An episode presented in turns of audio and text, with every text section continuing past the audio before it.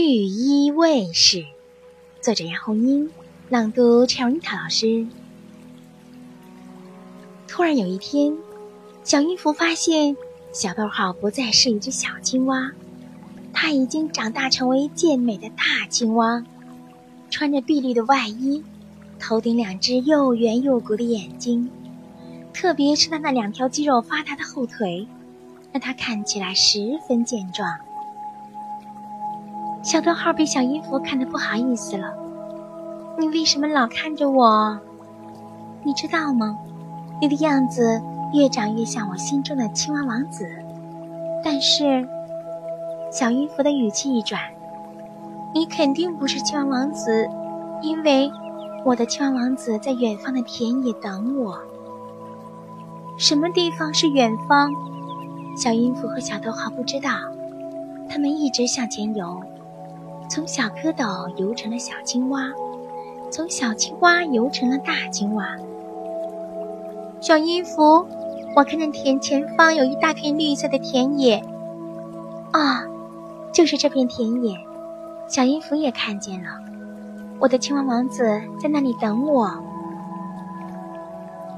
游了多少个日日夜夜，经历了多少生死磨难，他们终于到达了远方。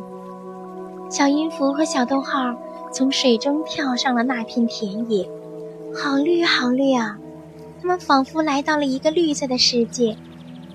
田野里有好多青蛙，跳来跳去的忙着吃害虫。它们都长成一个样子，身穿碧绿的外衣，背上有几道灰白色的条纹，露着雪白的肚皮。它们的头上都顶着两只圆鼓鼓的大眼睛。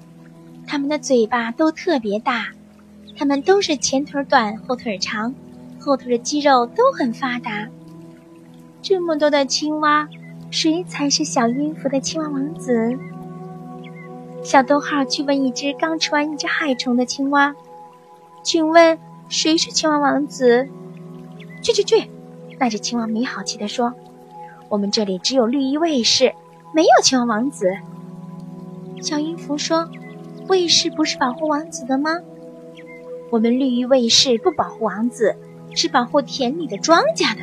不信，你们去问问那只青蛙吧。那边有一只蹲在地上休息的青蛙，很休闲的样子。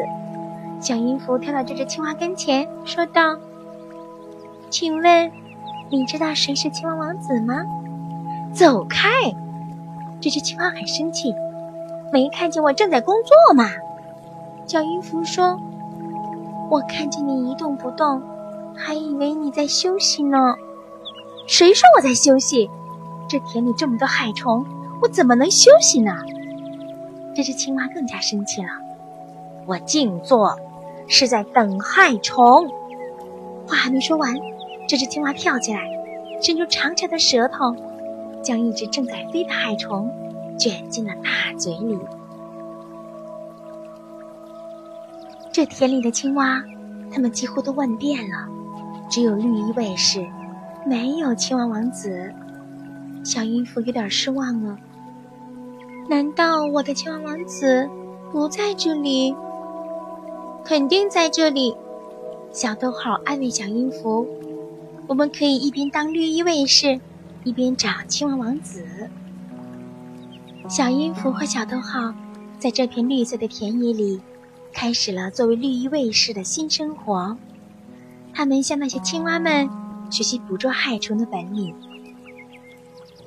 青蛙的眼睛虽然又大又圆，可看不见静止不动的害虫，只看得见飞起来的害虫，所以，他们必须练就跳得高、跳得远的本领。小逗号和小音符勤学苦练，他们很快掌握了捉害虫的本领。每天太阳升起的时候，他们已经开始在田间工作，一直工作到天黑，他们才会来到河边，跳进河里，一边游着优美的蛙泳，一边说着知心的话儿。虽然从早忙到晚，但小音符仍然时时刻刻挂念着他的青蛙王子。青蛙王子，你在哪里？我有一种感觉，小逗号对小音符说：“你的青蛙王子就在这里，总有一天他会突然出现在你的身边。”为了安慰小音符，小逗号还为小音符唱起了歌：“呱呱呱呱呱呱呱呱。”小逗号的歌声深情悠扬嘹亮，让小音符又惊又喜。小逗号，原来你的歌唱这么好听，以后你得天天唱歌给我听。选自《小蝌蚪成长记》。